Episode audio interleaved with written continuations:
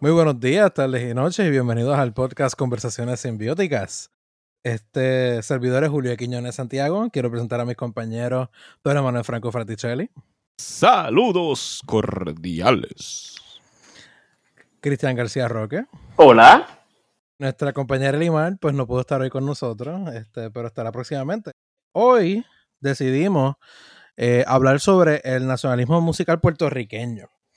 Eh, es algo que hemos ha mencionado en, en, episodios anteriores. Yo creo que en el este Pedro lo tocó un poco en el episodio introductorio y se ha ido como que mencionando en distintas épocas y, hemos mencionado algunos de los compositores que estuvieron involucrados con él. Pero hoy queremos hablar un poquito de manera más directa y específica sobre cada uno de estos compositores y referirle a alguna de las piezas que estos compositores han hecho este, si, si no podemos conseguir este, la manera de pues, introducir esas piezas dentro del mismo programa para que usted pues, pueda como que probar cada una de, de ellas. Este, y compañeros, yo quisiera empezar esta discusión desde el punto de vista de los compositores del siglo XVIII en Puerto Rico. En esta época sabemos que hay un género que muchos conocemos, de música clásica, pero incluso gente que está fuera de música clásica lo ha escuchado, que es la danza puertorriqueña. Y la danza puertorriqueña empezó como, como Alimar había mencionado en un episodio pasado, eh, comenzó inicialmente siendo un, un baile pueblerino, un, un baile popular, música popular. Y luego, este, muchos este, compositores y más bien músicos puertorriqueños que fueron a Europa a estudiar, se dedicaron a estilizar la danza. Por estilizar queremos decir que tomaron los ritmos y, las, melodías y de la danza y básicamente escribían música para piano, principalmente, este, con estos ritmos, con esta armonía, pero más bien no con, no, con la misma armonía, pero más bien de una manera que imitaba la música que ellos aprendían en Europa, porque mayormente en esta época estamos hablando siglo XVII, más bien XVIII, la mayoría de los músicos que no estudiaban en escuelas aquí, locales, en iglesias, ese tipo de cosas, cuando iban a estudiar fuera, iban a estudiar a, España o a Francia, más, más probablemente un caso bien grande de esto fue el compositor de Margaritas y muchas otras danzas más, este Manuel Gregorio Tavares, él estudió en el Conservatorio de París. Y muchos de estos compositores lo que hicieron fue que, habiendo estudiado música europea, este, entiéndase, eh, la música de teclado de Bach, este, entre otros, y más, más tarde Beethoven, Chopin y muchos otros, ellos implementaron eso que ellos escuchaban y que ellos veían en esa música europea, que era herencia este, española aquí y que ellos aprendían allá, y básicamente vestían la danza con estas armonías y con estas figuraciones, que básicamente escribían música para piano o para otros instrumentos basados en esta armonía, pero con los ritmos y, las, y, los, y los giros melódicos de las danzas puertorriqueñas. Este, un gran escritor y, y compositor prolífico de danza, fue Juan Morel Campos, este ponceño, que escribió más de, más de 250 danzas, yo no sé cuántas son. Este, y sí, son un, son un montón de danzas. Este, ahí pueden acceder a la, a la página de, del Instituto de Cultura puertorriqueña, que ellos este, recientemente pusieron un, publicaron en, Facebook, aunque ya eso ya, ya antes de, eso ya estaba en línea, pero ellos tienen como un archivo histórico este, por internet en el cual pueden acceder a montones de grabaciones de que el instituto ha hecho a través de los años, principalmente en, la, época pasada, del siglo pasado. Este, y hay mucho, hay una colección bastante grande de las danzas puertorriqueñas como tal y de las danzas de Juan Morel Campos, que son muchísimas.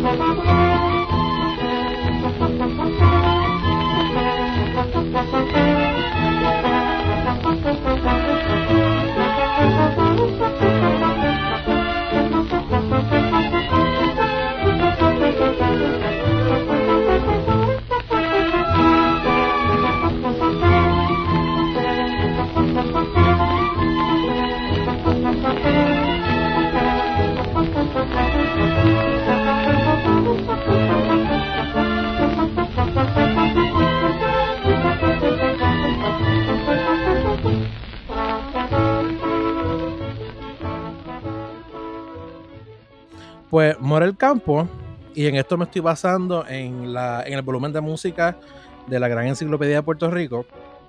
Morel Campo, él, además de hacer danza, él también tenía un, una orquesta de danza este, que, que, dirigía.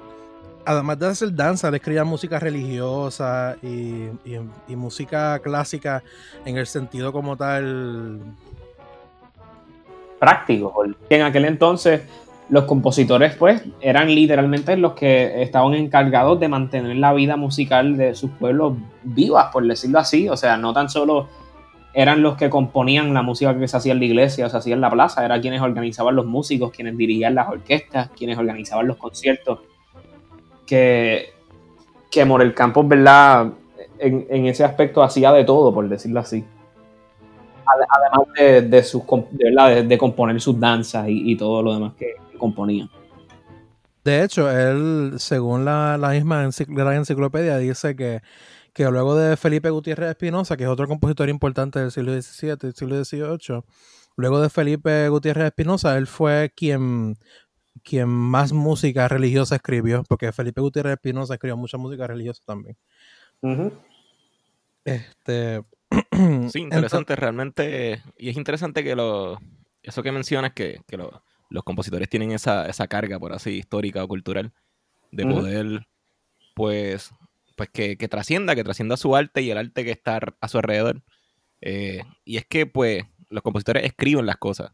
Y también al hacer los programas, pues hacen los programas, ¿verdad? De manos que se presentan en, en los conciertos.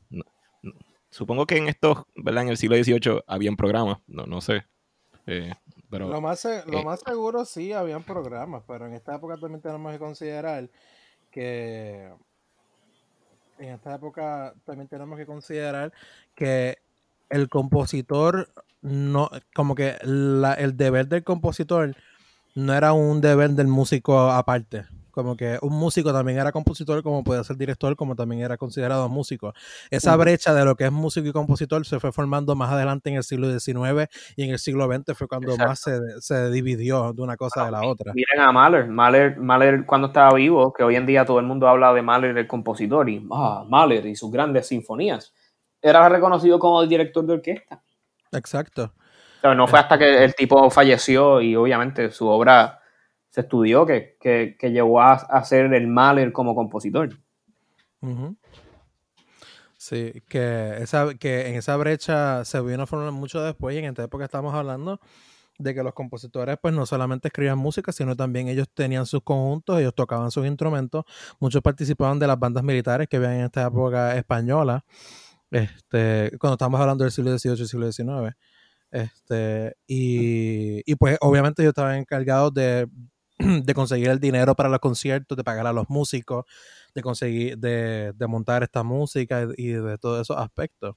Además de que, pues, si tomamos en consideración de que Puerto Rico era una extensión de lo que pasaba en Europa en aquel momento, este, la, música donde estaba y, eh, era principalmente patrocinada por la iglesia y por la aristocracia. Este, si habían este sí habían este, lugares en donde eh, también, pues, como mencioné, en bandas militares y esas cosas que pues están relacionadas al gobierno. Pero principalmente la música estaba en la iglesia y, y, y eran mecenas quienes patrocinaban las artes mayormente. que, que, de alguna manera, ¿verdad? El, el, el compositor o el artista tenía que que complacer hasta cierto punto los, los deseos ¿verdad? estéticos de, de, los mecenas o de la iglesia, porque era quienes les, estaba, quienes les estaban pagando, ¿verdad? por decirlo así. Sí. Este. que no, no había tanta libertad artística, se pudiese decir, este, tal vez como, como ahora, ¿verdad? Que, que el artista es visto mucho más como alguien independiente. Y, que en aquel entonces se dependía mucho de, ¿verdad? De los mecenas o de el, compositor era un, era un empleado, literalmente, hasta cierto punto. Sí, este, y como tú muy bien dices, como que la libertad creativa, ellos tenían como que libertad creativa de hacer lo que quisieran, pero pues tendrían que rendirle cierto honor a, a sus patronos en, de ciertas maneras, ya fuera dedicándole la pieza, este, o, o mencionándolos de alguna otra forma en su obra. Este, yo estuve en agosto en un campamento en Italia y, nosotros fuimos a, una a un sitio que se llama la Certosa di Pavia, este, que era básicamente como un, este, un monasterio. Y había una gran, una, una capilla bien grande allí. Eh, podría ser fácilmente una catedral, pero pues en Italia estas capillas son enormes. Digo, en Europa estas capillas son enormes. Y básicamente, y eh, eh, en serio, y ellos mismos lo decían así, como que es historia, ellos no pueden este, decir que no. Pero había una sección que pues eh, dentro de la iglesia estaba enterrado el, el mecena que, pagó la iglesia con su esposa. Como que ahí ellos estaban enterrados. Y entonces en el techo había un fresco a lo mejor hacen lo mismo con el teatro del conservatorio, tú sabes, empiezan a dos personas No sé a quiénes dos, pero tal vez eso le da más razón al, título del, teatro, ¿verdad? Exacto. No, pero lo brutal de esto es que en el fresco que había en esa iglesia, como que en la figura central estaba Jesucristo, estaba, estaba María, no recuerdo si estaba, si había como una figura de Dios, estaban los discípulos, pero entonces al lado de los discípulos estaba oh. el mecena de la oh. que había pagado por la iglesia con su hermano al otro lado. Wow, brutal. Y yo, oh, wow. yo como que esta gente no veía la, no veía la ironía de esto. Una cosa, eh, una cosa brutal. Pues, para que tú veas, el dinero todo lo puede. Pero volviendo al, siglo XVIII, siglo XVIII, XIX, este, pues mencionó, a Morel Campos porque cuando estamos hablando de nacionalismo en música, en el siglo, principalmente en el siglo XIX en Europa, ocurrió este movimiento que se llama el romanticismo. Y una de las características principales del romanticismo era que habían compositores, el romanticismo ya a sus finales, este, eh, hubo compositores que empezaron a utilizar elementos folclóricos de su música nacional en sus propias estéticas musicales. Eh, principalmente. Pueden ser algunos ejemplos de esos compositores románticos, más o menos. Sí, pues. Eh, en el caso de los cinco de Rusia, ¿Mm? este, que, que están Mussorgsky, Rimsky-Korsakov, Cesar Kuy, Balakirev y el otro que a mí siempre se me olvida. Borodin. Exacto. Era, era químico de profesión, no era compositor. Exacto, e, eso a mí me encanta siempre, que él era químico. Este, y ellos utilizaban música folclórica en, su música. ¿Cómo se llamaba? El, el checo, este, Shmetana. Shmetana. Que, que, tiene la obra de Mi País, Mablast, ¿verdad? sí la obra literal es un poema sinfónico describiendo a su país y describe los ríos y la naturaleza y tiene elementos de la música folclórica y todo eso. Exacto. Un anuncio de pintura, básicamente. Exacto.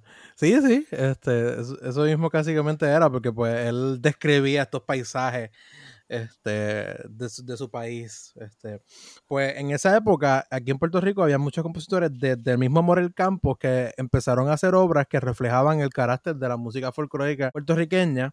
Este, claro, ejemplo de esto es la danza, pero eh, Morel Campos también tenía una sinfonía que se llamaba la, la Lira, que era más bien eh, una sinfonía, pero en el estilo temprano de lo que eran las, de lo que fueron las sinfonías, que eran básicamente oberturas antes de que tuvieran estructura de tres o cuatro movimientos, que después este, sucedió a mediados del siglo XVIII.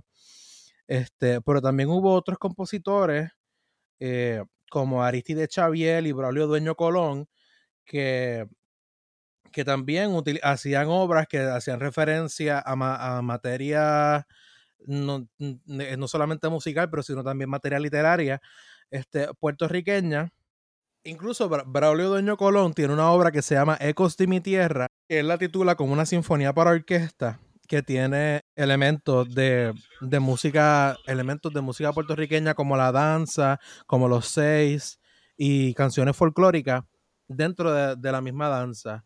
Este, que incluso el, el, volumen este de la sinfonía, en la parte que habla de, de Morel Campos, como que insinúa de que él tiene una pieza que se llama Sinfonía para Puerto Rico, que era como que un intento de hacer un, una estructura sinfónica este, puertorriqueña, pero que ya para esa época era cuando ya Beethoven y, y Schubert y luego Brahms empezaron a hacer los grandes monumentos sinfónicos en Europa, entonces pues ya la música en realidad como la sinfonía como forma, pues ese fue el, el, rumbo que ya había tomado en vez de estas piezas este tipo abertura o tipo marcha o tipo danza, piezas para ocasiones que, pues en realidad mucha de esta música se entendía que tenía esas cualidades. Llegamos entonces a mitad del siglo XX cuando un grupo de compositores toman la tarea de forjar un estilo musical que, que tomara en consideración estas, e, esta música folclórica y esta música puertorriqueña como identidad para sus propósitos. Eh, entonces, existe y se da lo que se conoce como el manifiesto de acción musical, que ahora sí cito directamente de la enciclopedia, que un documento que mejor ilustra el espíritu de fervor misionero con que los músicos puertorriqueños respondieron al fermento político-social de la época de los 50. Es, el manifiesto que firmaron el 5 de octubre de 1950 en el Ateneo puertorriqueño los fundadores de Acción Musical. Y el documento decía, Toda generación debe encontrar su modo de expresión Conscientes de esta necesidad en nuestro medio, sentimos el imperativo de integrarnos en grupo de acción para laborar en pro de una expresión musical auténticamente puertorriqueña. Entre sus fines, el grupo persiguió estudiar la música nuestra y propender a su desarrollo, difusión por medio de conciertos, radio y publicaciones. Por música nuestra entendemos nuestro folclore en su fuente de origen, como medio de inspiración para composiciones de música culta, incluyendo interpretaciones coreográficas, la música de generaciones pasadas para ser estudiada con espíritu selectivo, depurando valores y rescatándola, la producción actual con fines de elevación y dirección hacia las corrientes contemporáneas de orden universal sin perder de vista nuestra propia personalidad. Dar a conocer en nuestro medio las obras de genuino valor musical de todas las épocas que sean poco conocidas o nuevas para nuestro público, por medio de su presentación en conciertos y por medio de su análisis en foros o conferencias. Entonces, los que firmaron este manifiesto fueron Nilita Vientos Gastón, presidenta del Ateneo, María Teresa Cortés, presidenta de la sección de Bellas Artes del Ateneo, el periodista Rafael Montañez, eh, Luis Antonio Ramírez de la estación radial WIPR, Alicia Villar de Tío, Olga Iglesias de Cheni, Irma Isern de Vallecillo, Margarita Bertrán, Cuca Franceschi, Ana María Blanco, Nidia Elena Font, Camelia Ortiz del Rivero, Delia Calderín, Hilda Navarra, Ana García, Elia López Soba, Edwin Ramos, Amaury Veray, Robert Cheney y Héctor Campos Parsi. Entonces tenemos este gran número de personas que básicamente comprendían. Un grupo de músicos y compositores que estaban activos en la época. Estaban, artistas comprometidos con, pues, con nuestra arte, Exacto. Que tenían esta visión de establecer un, un caudal o, presentar más bien una propuesta sobre cómo debía ser un, cómo hablar en contra de lo que estaba sucediendo, porque pues esto fue la época, en la década de los 50, esto fue, esto se lo firmaron en el 50, en el, esta época tenemos la invasión de Estados Unidos, que dos años después se, tapó con el ELA. sí, en el 52. Eh, exacto. Y, también ahora, en este periodo es donde se nacen básicamente el Instituto de Cultura, WIPR, que la Corporación de Puerto Rico para la Difusión Pública, se crea el conservatorio, se crea la orquesta libre también. Sí, que, literalmente todo esto pasa en esos 10 años, básicamente. Exacto. Y entonces tenemos esta, este grupo de personas, este grupo de artistas, que, y que en esta época están viviendo lo que es la gran, el gran cuestionamiento de lo que es la identidad del puertorriqueño cuando se, encuentra, cuando se encontró 500 eh, años colonizados con España y luego a finales del siglo XIX invadido y, eh, y, por el resto del siglo XX hasta el presente invadido por Estados Unidos en una relación colonial. Eh, entonces vemos que estos artistas, la, la solución que ellos vieron este, para contrarrestar y, y, dar y rendirle un tipo de, no, no es rendir honor, pero rendir cierta atención a lo que son nuestras raíces de, nuestra cultura y nuestra identidad, es mirar hacia adentro y mirarnos hacia adentro como puertorriqueños, mirarnos hacia adentro como lo que es la música que se ha producido aquí y mirar nuestro folclore y nuestra, ¿verdad? Y nuestros propios, este, que, que hacer musical este, que, no es, que no es reconocido por la academia o no es reconocido por la alta alcurnia, este, como lo que verdaderamente... exacto, y por nosotros mismos, porque pues... Porque pues nosotros podemos estar diciendo de que, ay, ¿cómo puede ser gente que no aprecia la danza o la bomba o la plena? Pero ahora mismo el reggaetón es, música puertorriqueña y la gente no la aprecia. Este, de eso es parte, ya es cultura, ya aunque te, le guste el reggaetón o no, ya el reggaetón es parte de la música puertorriqueña desde hace mucho tiempo. Fíjate, y yo no creo que mucha gente considere la danza como música nuestra. Por lo menos gente popular, ¿verdad? Gente que, no tenga pues la formación musical o que o pues no, que no conozca más allá pues de humor el campo.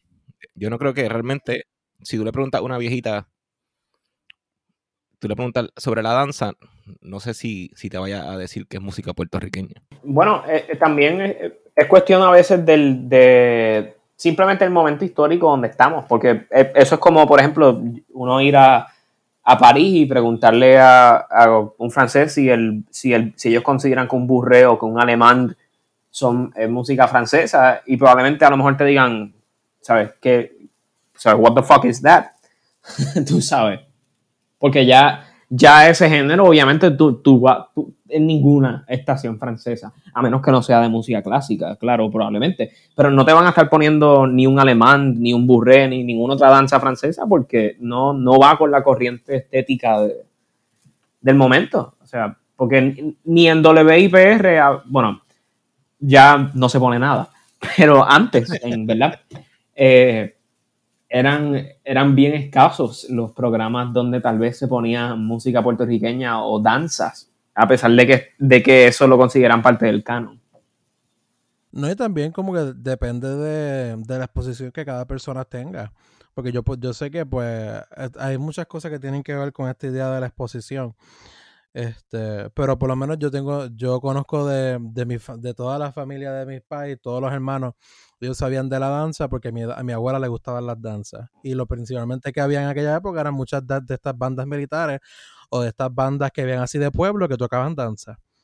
Este, pero también hay personas que la danza, en, luego de, al principio era un, era un baile de la gente, por decirlo de alguna manera, por no decir poblerino, porque eso tiene connotaciones un poco, un poco, un poco condescendientes, pero es, real que la danza era vista en su época como un baile como lo que vemos ahora como el reggaetón, y hasta que fue estilizado, y la, entonces las clases, las clases adineradas empezaron, eh, empezaron a, a, ver la danza, y la danza ya fue más estilizada, como lo fue en, este, por estos compositores clásicos en el piano. Bueno, y la danza también te, lo usaron, ¿verdad? Para los que no lo sepan, la, danza era un método de comunicación entre las parejas en el siglo XIX. Sí. ¿Sabes? No, antes la gente, piénsenlo, antes no existían los celulares, no existían el secreteo entre los mensajes de texto como hace la gente ahora. Así que antes, pues, era, era bien fácil. Eran un chico y una chica, o una chica con una chica, o un chico con un chico, no sé, esas cosas siempre han pasado. A lo mejor, bueno, es que los chicos no tenían abanico en aquel entonces. Nada, Exacto. teoría descartada. Pero en, aquel entonces... los, chicos con los chicos buscaban otras alternativas. Exacto. Pero en aquel entonces las mujeres le dejaban saber al hombre si se querían encontrar con él o no se querían encontrar con él, o si les llamaba la atención o no les llamaba la atención con el abanico que el, abanico no era solamente un accesorio por si le daba calor a la mujer. dependiendo de cómo se aguantaba y cómo se movía el abanico, ese era un mensaje que la mujer le estaba comunicando al hombre. Y esto ocurría mientras se, se hacían las danzas en ¿verdad? los bailes de la alta sociedad. Así que El, era... el baile que es con, que es con la que es con la falda. Eso, eso es de la danza también. Perdón, esta pregunta parece un poquito medio inculta. Ellos usan, eh, ellos, usan trajes, pero el baile que usa uso de la falda más bien es la bomba. Hasta donde yo tengo que entender. Porque ellos usan trajes y qué sé yo. Pero, y hay como que unas formaciones que hacen los bailes cuando van a bailar danza. Porque la estructura de la danza de por sí, pues rige como que como tal lo que, lo que se hacía. Entonces, como que los primeros 8 o 16 compases eran lo que era el paseo. Las personas, eh, las personas, las parejas daban vueltas alrededor de la pista entonces, cuando llegaba la cadencia al final, las parejas se presentaban, se acomodaban y entonces empezaban a bailar.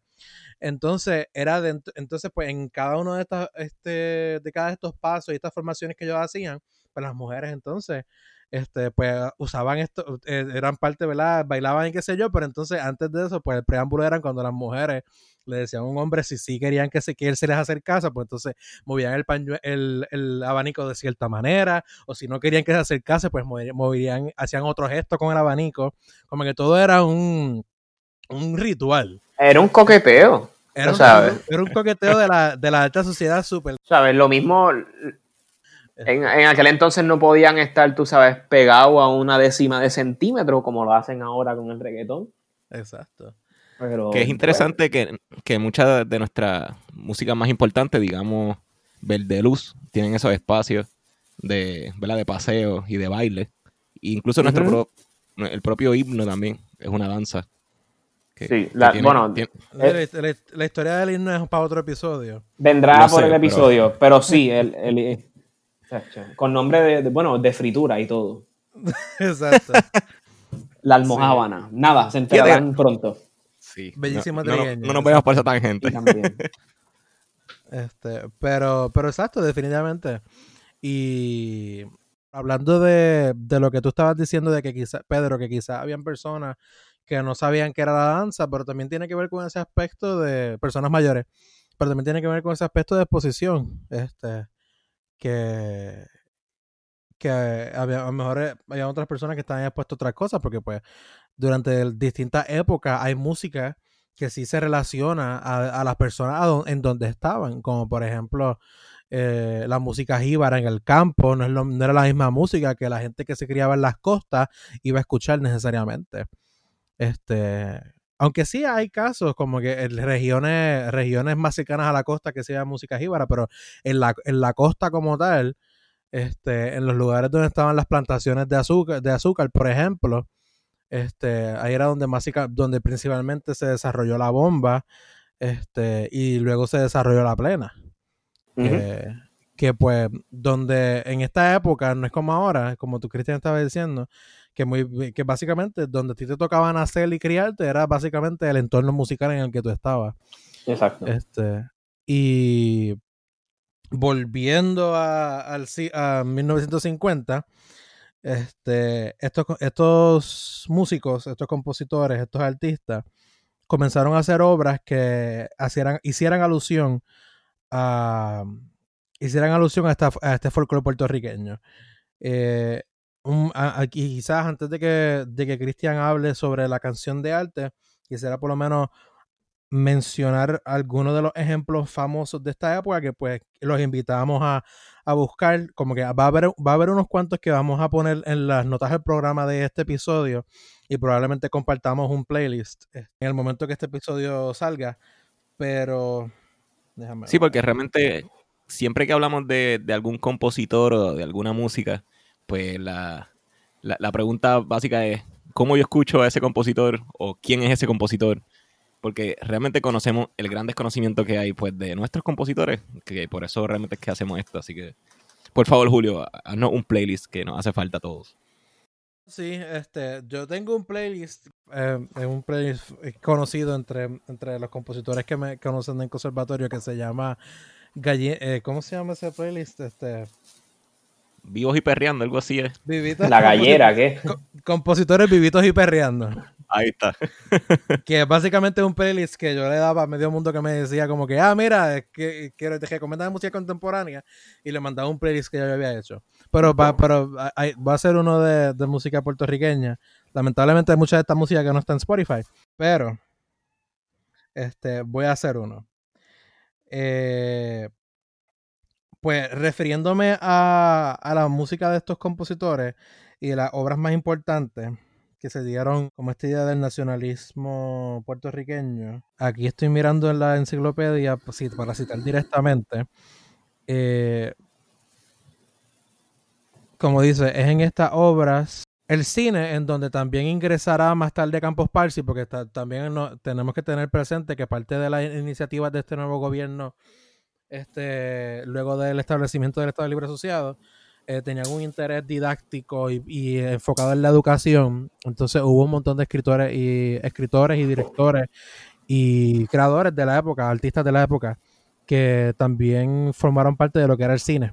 Entonces, que a través si, puedo, mencionar algo rapidito ahí, Jack Delano, que hablaremos un poquito de él ahorita, pero Jack Delano fue un compositor ¿verdad? puertorriqueño que, también era, era cineasta y fue director de cine. Eh, él, además de componer música puertorriqueña que se llegó a utilizar en filmes, pues dirigió filmes para el gobierno de Puerto Rico. Exacto. Bueno, él llegó aquí tomando fotos, él era fotógrafo también. Exacto. Sí, que que él llegó aquí a hacer, eh, haciendo, tirando fotos, pero también él hizo cine y también colaboró con lo que se conoció como la División de Educación para la Comunidad, que era la DIVETCO, este, este, que esta corporación hizo distintos tipos de películas en las que colaboraron un montón de escritores como René Márquez este, y otros escritores de la época haciendo libretos y, ese tipo de cosas. Y hicieron un montón de filmes y películas este, con, con distintos propósitos.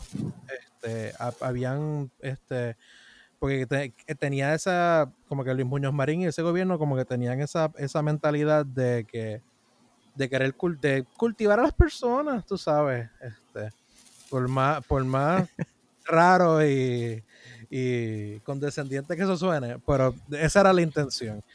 Y, bueno, es que hay una fina línea ahí entre educar y adoctrinar. Definitivamente.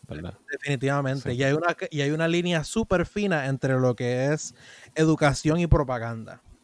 Y más cuando estamos hablando de, películas y de una, creación artística que sale de, un, de una entidad del gobierno. Una de las películas que, que les recomiendo que vean es porque, para que sepan, muchas de estas películas están en línea en la página del Instituto de Cultura o puede entrar a YouTube y poner el Instituto de Cultura ICP películas y le van a salir un montón de películas de la época, ya que ya yo he visto unas cuantas. Este, hay una, hay una película este, que a mí me, me mató. A mí me encantó la película. Se llama ¿Qué piensan las mujeres? El libreto es de René Márquez. Y básicamente es una eh, van a través, van presentando a distintas mujeres importantes. Bueno, conocida. Este, habla y, Inés María Mendoza, que es la esposa de Luis Muñoz Marín. Este, habla una doctora y una escritora profesora de la universidad. Este, pero lo que me resultó bien interesante de esta película es que la película empieza hablando de cómo el hombre primitivo este, maltrataba a la mujer y la trataba como un objeto y le, y le caía palos y esto y que lo otro. Y cómo este, eso es, ah, un pensamiento anticuado y que ahora en, en, en, el mundo moderno este, la mujer se veía como, como compañera y no, no como compañera, la mujer se veía como una figura igual con igualdad de condiciones al hombre. Y qué sé yo qué rayo, una película en 1950, en los 50, hablando de estas cosas. Sí, es que la gente ve a las mujeres ahora y se empieza con este rant de, las changuerías de ahora, del siglo XXI y de que ahora todo el mundo es bien changuito. Pero realmente las mujeres llevan peleando por esto años, o sea, más, o sea, muchos años. Definitivamente. Hay gente, desde antes que mataran a, mataban a las brujas, ¿verdad? Por, por conocer de ciencia o, bueno, que no las dejaban votar hasta hace unos años atrás. O sea, la gente piensa que realmente esto es ¿verdad? Es changuerías de gente, de, algunas mujeres o de las perúas que no se afeitan. Pero realmente esto, tiene mucho bagaje y han, sido luchas de años que, que uno, uno ve esto en una película del 50 y uno dice, wow, pero realmente hay, hay mucho detrás de eso. Y lo que se ha conseguido actualmente ha sido con mucha sangre y mucho sudor y, mucho esfuerzo. Que realmente a, veces la gente no lo ve, pero las cosas nunca, nunca son tan fáciles como parecen. No, y no, es cuestión de que sea fácil, porque pues de, un... O como que es como las personas que, si hay alguien que conoce sobre la novela de Handmaid's Tale, que es una serie, como que los cambios pasan de un lado a, de un lado, como que de un extremo al otro fácilmente. Este, y, pero lo que me sorprendió a mí fue que en esta época, estamos hablando de los 50, este, hay una agencia del gobierno que está haciendo películas poniendo una agenda sobre lo que querían ver en el país, porque, porque vamos a ser sinceros, en el 50 la gente aquí no pensaba así. En el 60 tampoco y todavía hay gente que no piensa así. Claro, ahora... en plena colonización. Claro, claro, entonces como que ahora mismo somos, hay mucho más personas que no piensan así que y que el, rol de la mujer ya no, ya no se limita a meramente estar en la casa pero vemos como que una iniciativa, como que una visión de querer cambiar las cosas, si se puede decir de esa manera. Claro, no es para, no es para decir que es algo este, idílico, porque obviamente tú empiezas, hay ciertos diálogos y ciertas cosas en el libreto que tú ves como que este, hay cierta agenda que están tratando de promocionar también, como que de esta ideología del puertorriqueño, como esta mezcla de distintas culturas, este, y y que si el linaje, el linaje indígena y el linaje este, africano, pero también el linaje español católico y este tipo de cosas. Este, que pues hay muchos antropólogos, historiadores que, estaría, que tendrían muchos problemas con, con, con, esa conglomeración de cosas, pero este, sí, sí es, es, un, es un ejemplo de lo que era la intención del gobierno en aquella época de, de crear, cultura, crear, cultura y que los artistas de la época fueran parte de esta, de esta este, manifestaciones culturales que se estaban dando. Este, también es importante hablar de que en, relación a la Divetco, Amaury Veray y Campos Parsi y Jack Delano participaron de ella. Este, Jack Delano ciertamente este, hizo música, al igual que Campos Parsi y Amaury Veray. Entonces, para también hablar de eso, porque pues Campos Parsi también hizo, yo creo que de los tres fue el que más música hizo para la Divetco, también este otro instrumento efectivo de creación este, fue la compañía Ballet de San Juan, que la, fundó, la, fundaron las hermanas Ana y Hilda García en el 54, y que ellas buscando partituras puertorriqueñas porque querían hacer, querían este, expresar un concepto de ballet clásico nacional, este, ellos comisionaron a, a compositores, a compositores locales, como fue el caso de Jack de la Nueva Moriberay, que, como dice aquí, la intención era que, que los autores pueden bucear con más libertad e intensidad en los aspectos étnicos que se entrelazan en el folclore puertorriqueño. Entonces, dice que lo africano haya expresión en la bruja de Loíza de Jack Delano.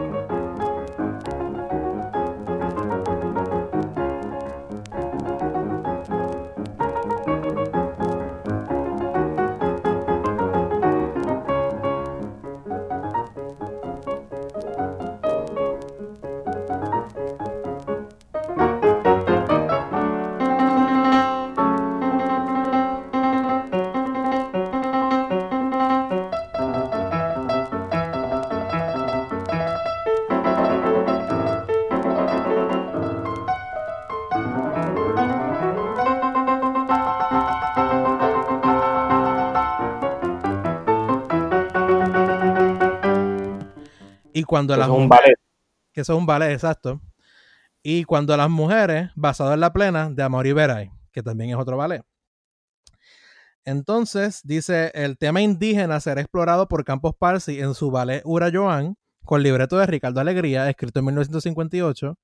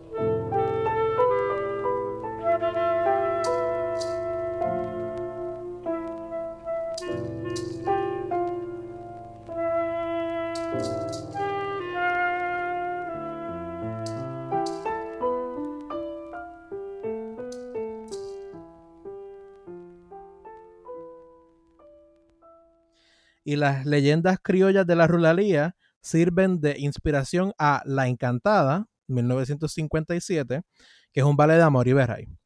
Y, dis- y también dice que el tema rural y las danzas del siglo XIX son la base musical del ballet Juan Bobo y las fiestas de 1957 de Campos Parsi.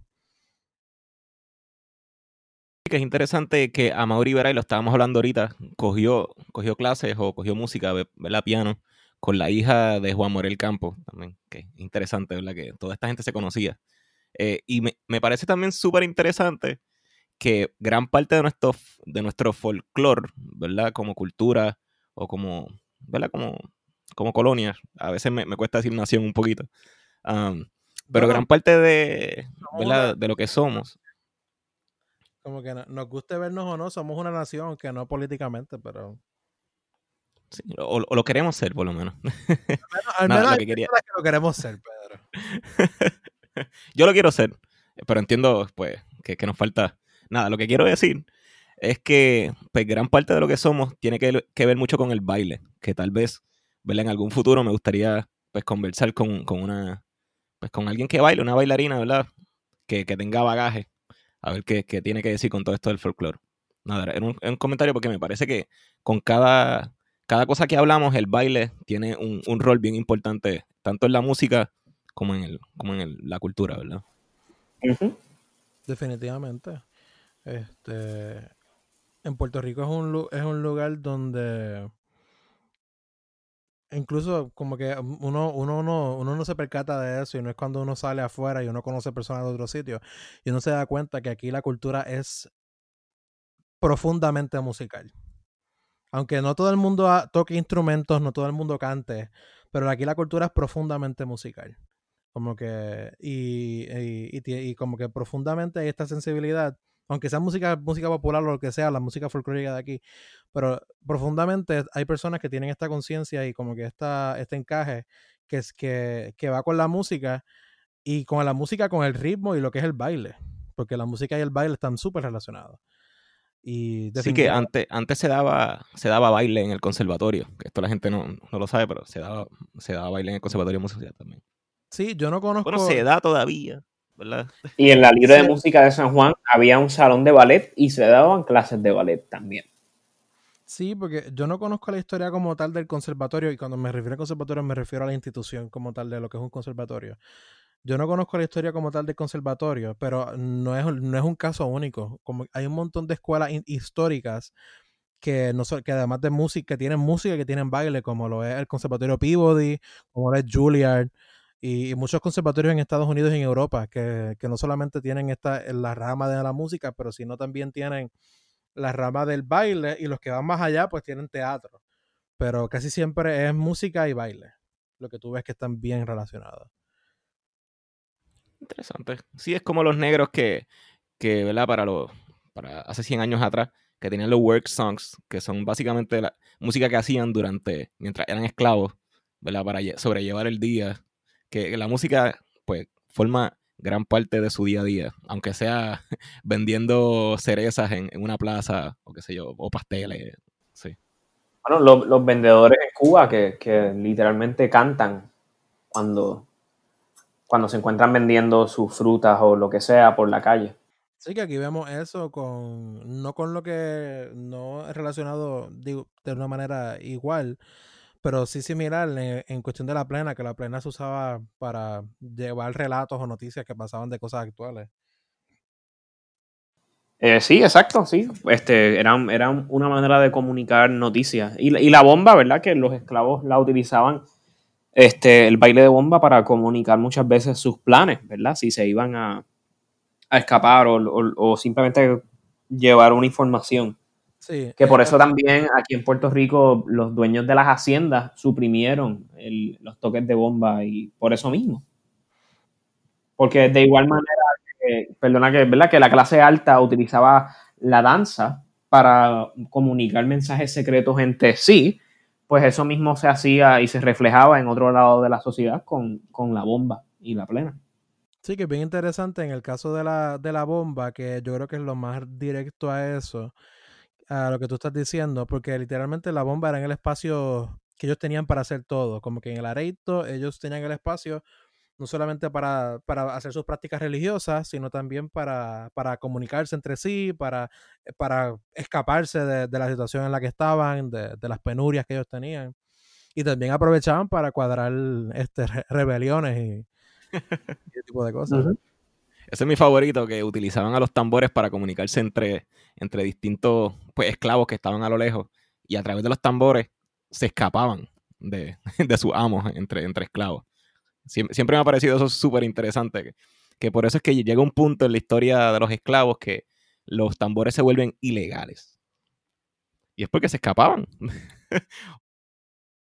Pues yo acababa de, decir, eh, más allá de eso, pues también se también menciona que, este, que también se tocó el tema de la, de la religiosidad popular con la cantata navideña del niño de Aguedilla de Amor Iberay. Sí, el villancico yaucano. El villancico yaucano, no, lo quería mencionar, pero sí, el villancico.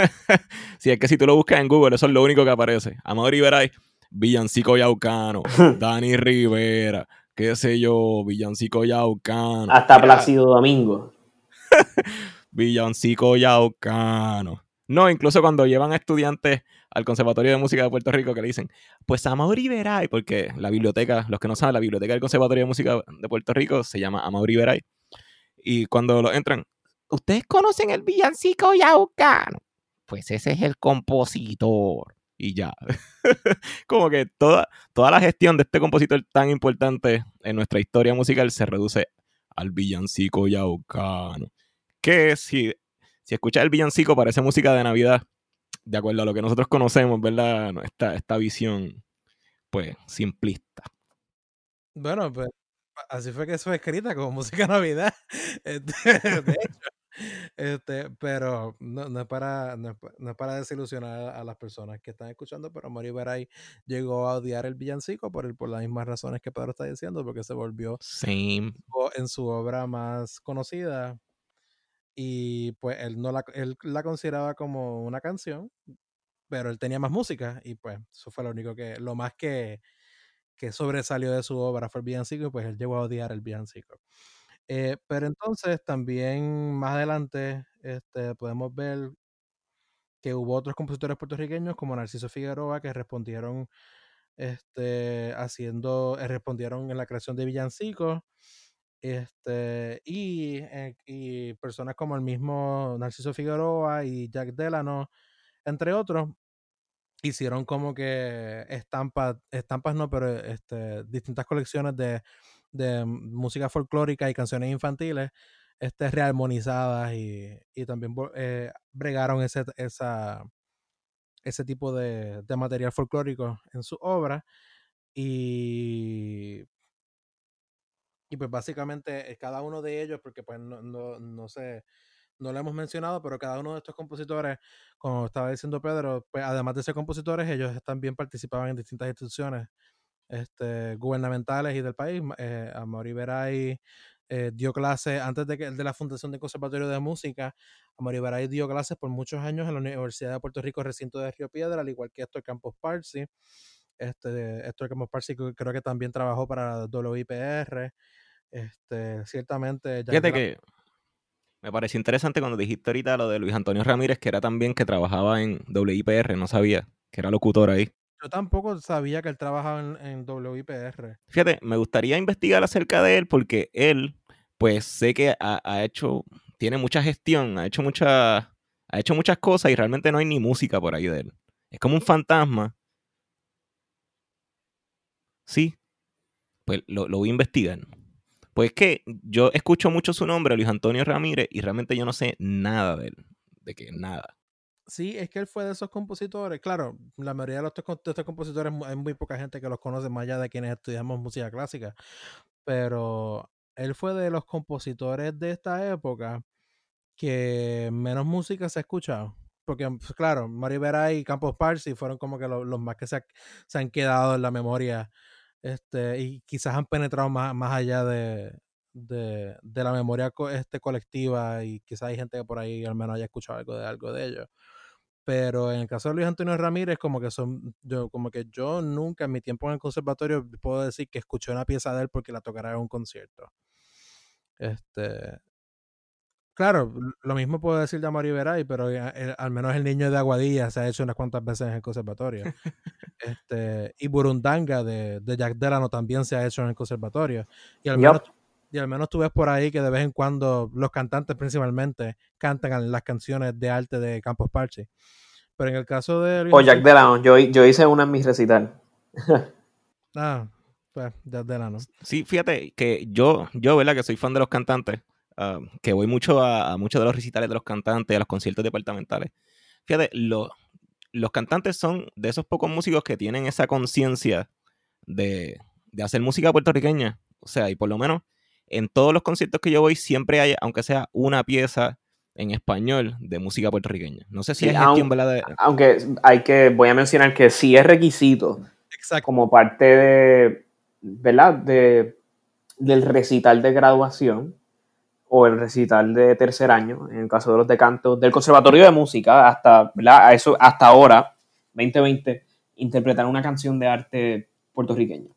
Pero en adición a eso, también, pues, eh, los cantantes siempre, además de enfocarnos obviamente en la melodía y el aspecto puramente armónico y musical, siempre tenemos que jugar con la palabra. Y y pues eh, muchas veces siempre estamos cantando en, francés, en alemán, en italiano. Y siempre, siempre es bueno, por lo menos a mí siempre me gusta incluir obras o tratar de incluir obras en español que sean puertorriqueñas, porque uno siempre conecta y el público tiende a conectar bastante con ellas. Sí, exacto. Es como reciente estábamos hablando con Alfonso Fuente, que está escribiendo una pieza, y él quería pues incluir un texto hablado. Entonces él estaba debatiendo si en latín o en español. Y yo, mira, Alfonso, eh, en español. Pues realmente es que cuando tú escuchas algo en español, tú te relacionas, es como algo parte tuyo. Es como, oh, espérate, yo, yo sé esto, yo sé de qué se está hablando. Claro. Porque en el caso a veces... estaba debatiendo entre, latín y, español. Y el latín también tiene como que cierta familiaridad, al menos la gente que se cría bajo un dogma católico, escuchar latín también tiene otro efecto. Claro, y hay que ver también la finalidad de la pieza, ¿verdad? ¿Qué, qué, tipo de thought space o, eh, eh, ¿verdad? qué sentimiento o qué tipo de pensamiento quiere comunicar o evocar el compositor? Sí, pero definitivamente hace gran diferencia el que tú puedas entender un cantante en tu idioma nativo a, que estés escuchando un cantante, incluso en inglés, o que es un idioma que es tu segundo idioma, si el inglés es tu segundo idioma, como que este, hace, una diferencia bastante grande. Ok, pero entonces, recapitulando, esta, ¿verdad? Si fuéramos a poner estos compositores, los que quisiéramos darle énfasis a cuestión de nuestro folclore o del nacionalismo ¿verdad? puertorriqueño, ¿quiénes serían? Héctor Campos Parsi, Amaury Veray, Jack Delano, Luis Antonio Ramírez. En el, en el nacionalismo musical, pero refiriéndonos a la época, la década de los 50 del siglo XX, que fue el nacionalismo, el movimiento más, más reciente. Porque, pues, como, como mencioné al principio, ya habían habido otros compositores que habían hecho cosas similares, pero estos compositores de, de los 50 tenían ya una visión de movimiento y prácticamente hablando, yo estaban usando armonías contemporáneas de la época que, que no era lo mismo que de las armonías del siglo XIX, románticas, europeas, que eran las que usaban este, los compositores de los siglos anteriores, que básicamente eso es lo que también hacen Amor Ibera y Campos Parsi. Y esta gente, como que ellos están usando las armonías que ya se, que ya se estaban usando en Europa, compositores como Debussy y Debussy, Ravel y los que le siguieron. Este... O sea que ese, ese es nuestro puñado boricua. repítelo, repítelo. ¿Cuáles son? Son cuatro. el, este, Amor Iberay, Héctor Campos Parsi, Jack Delano, Luis Antonio Ramírez. Conozcan a sus compositores. Boom. En el caso de Luis Antonio Ramírez, que tú estabas diciendo que, que hay mucha música de él, es bien interesante porque ah, yo he escuchado muy pocas personas mencionarlo. De las pocas personas que yo he escuchado mencionar eh, a, Luis Antonio Ramírez en el conservatorio, fue una, conversación que yo tuve con Juan Lázaro, que él me estaba diciendo, y, probablemente este, esto que voy a decir lo voy a cortar, pero él me estaba diciendo que la, música de Luis Antonio Ramírez era como que bien pastosa. Como que tú escuchabas la, música de él y que la, la pieza empezaba y terminaba y tú como que te quedabas ahí de lo más tranquilo, como que si nada hubiera pasado. bueno, esas opiniones son válidas realmente. Este, él me decía como que, él como decía, eso es como música que pues tú la pobre empieza ahí, como, que el hombre no vivió nada en su vida. Como que la pieza pues empezó, siguió y Sí, pero ese, esos comentarios aquí en el ámbito de la música, o sea que hay mucha gente que, que tiende, o sea, la manera de poner sus opiniones siempre tiende a ser así, tú sabes, una manera bien jocosa.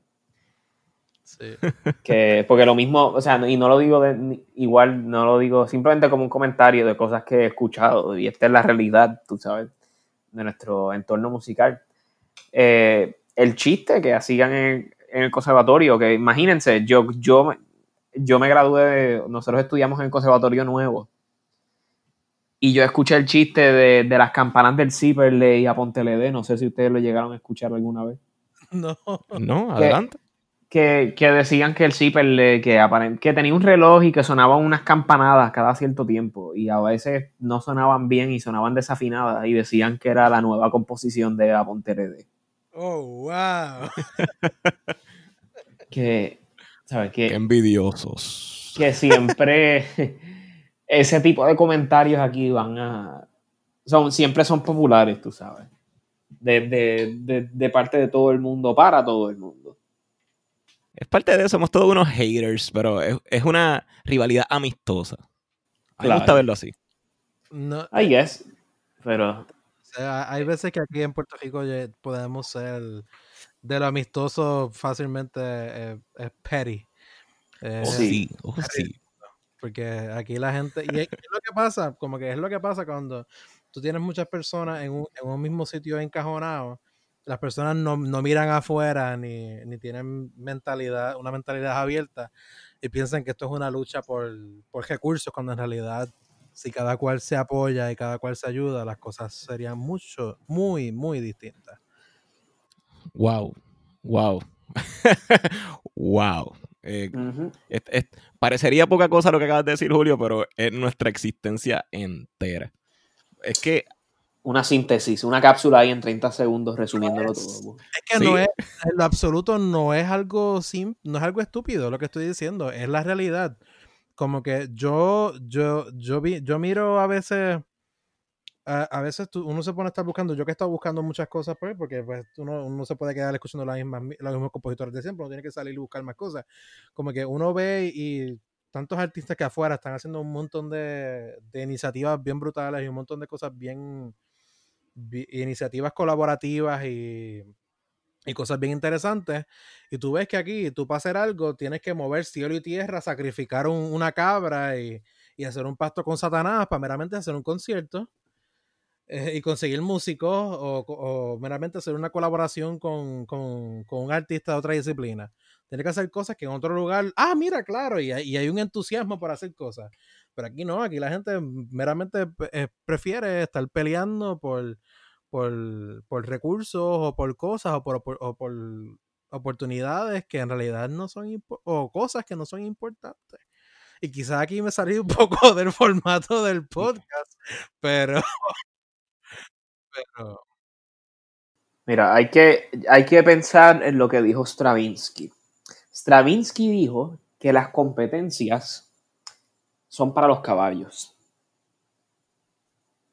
Así que, ¿sabes? No, es que le estoy diciendo caballos a toda la gente. O oh, Bartok, oh God. Espérate, espérate. Yo fue Bartok. sí. sí, fue Bartok, perdóname. O, o ¿cuál de los dos? Espérate, Google tiene la. Exacto, eso fue Bartok, no fue, no fue Stravinsky. Gracias por corregirme. Tranquilo. Pero sí, este, básicamente, eh, Bartok decía eso, tú sabes, y no, es que los que hagan competencia son, son caballos, pero que esa, esa, no es la finalidad del artista al final del día, esa no, nunca debe ser, nunca debe ser el propósito de ser detrás de, ¿verdad? Uno, uno hacer una pieza, uno hacer una interpretación, o uno traer a, ¿verdad? Traer al mundo una, pieza artística. Sí, que es interesante, ahora que estamos hablando de eso, eh, porque el primer concurso que yo participé de composición fue un conjunto de clarinetes, que Julio ganó, eh, ganó tercer lugar. Uh, felicidades, Julio. la, cosa, la cosa es que cuando, cuando yo llevé a mi pieza a Seide por primera vez, fue Ricky Macarena para conjunto de clarinetes. Y entonces Seide me dice, Seide me dice, pues mira Pedro, eh, esto está muy bien, pero no vas a ganar. ¿verdad? Entonces, pues para mí esto era algo súper nuevo, un conjunto de composición. Y pues, pues como siempre, empecé a hacer mis cosas para conjunto de clarinete. Entonces, pues, dentro del conjunto de clarinete, yo puse a un clarinetista a, a hacer Ricky, ¿verdad? Ricky Rosselló, que, que yo lo puse como Ricky Macarena. Y entonces a otro clarinete. Nada, hice una pieza de acuerdo a lo que yo entendía. Y cuando se la presenta a mi profesora, Manuel Seide, saludos Seide, em, pues él me dice, pues mira Pedro, es que para un concurso como este, realmente nunca vas a ganar. Y, eso me ofendió un poquito, pero ahora que estamos hablando, ¿verdad? De todo esto, del compositor y, de las carreras, y pues la verdad es que pues ese tipo de concursos no, no se prestan para innovar, sino es más como una, es como una mini carrera ahí para ver quién sabe más, realmente a ver, quién le mete más dentro de, unos parámetros. Claro, y, también son, son andamias, son este, mecanismos que las instituciones utilizan hasta cierto punto para, ¿verdad? Por cuestiones a veces de burocracia o política, por decirlo así, ¿verdad? Porque si tú no tienes un grupo de gente, ¿verdad? Y, y van y quieren decidir qué composición escogen para presentar aquí o presentar allá, pues utilizan el pretexto de una competencia o utilizan la, competencia, entre comillas, como si, como, ¿verdad? No sé, como un método de elección de piezas, pero la realidad es que tú meramente estás escogiendo una, una pieza arbitrariamente. El, hecho de que una pieza gane la competencia no significa que esa sea la mejor y las demás piezas sean una mierda. Claro. O sean, o sean de menor calidad composicional o, estética. Mi respuesta mi respuesta puede parecer un poco, un poco, este, prejuiciada porque yo gané ese tercer lugar en esa competencia. Pero. Felicidades, Julio. Ay, por favor, eso, esos pobres 100, 100 pesos hasta de tiempo. Oye, que cabe destacar que la que llegó primer lugar no se sabe nada de esa pieza. Esa pieza se tocó en el estreno que se iba a tocar. Pero yo, he escuchado más tu pieza que esa que de Yeriel. Saludos, Yeriel, donde quiera que te encuentres. Bueno, lo que tú has escuchado más de esa pieza, pero es porque yo la toqué en mi en un concierto de composición, la toqué en mi recital y yo creo que se tocó una vez más en yo no sé qué callo fue. No, y el conjunto la, continúa tocando, el coro de clarinetes la, la, la continúa. O sea que, o sea, tu pieza que llegó tercer lugar ha gustado más que la que, la que llegó primer lugar.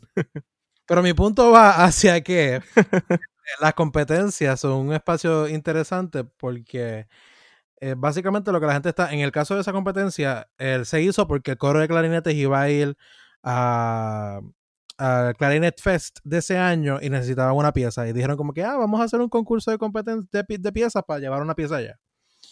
Y pues básicamente ya la gente está, cuando van a tocar, a escoger una pieza, como que ellos están buscando algo en específico. Como que no todo el mundo piensa que, que, ah, vamos a buscar algo innovador necesariamente para hacerlo.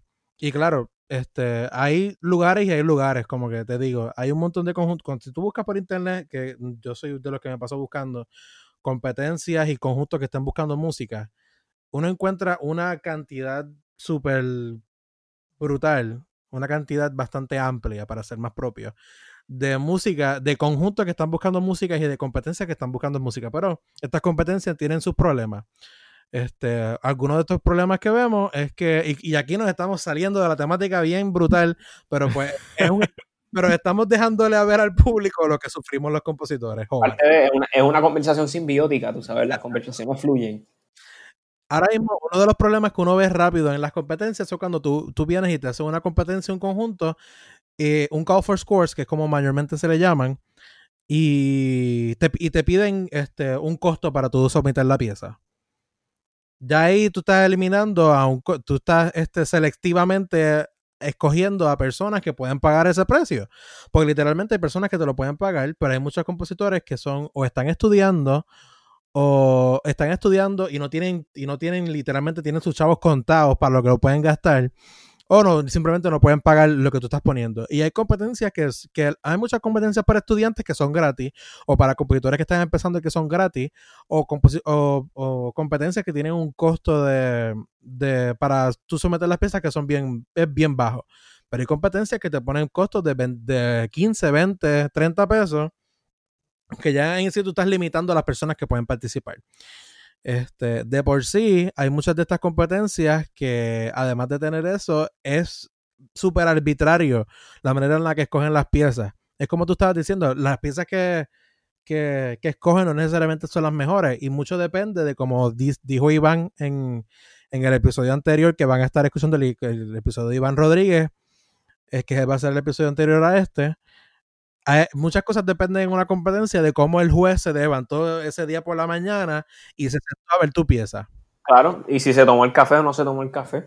Exacto. Entonces, ahora mismo no puedo mencionar quién fue la persona que me lo dijo, pero yo conozco un, un profesor que él es compositor, no voy a decir de dónde es, ni quién es, que él participa, de, él participa como jurado, o ha participado como jurado de una competencia de composición bien importante en Estados Unidos.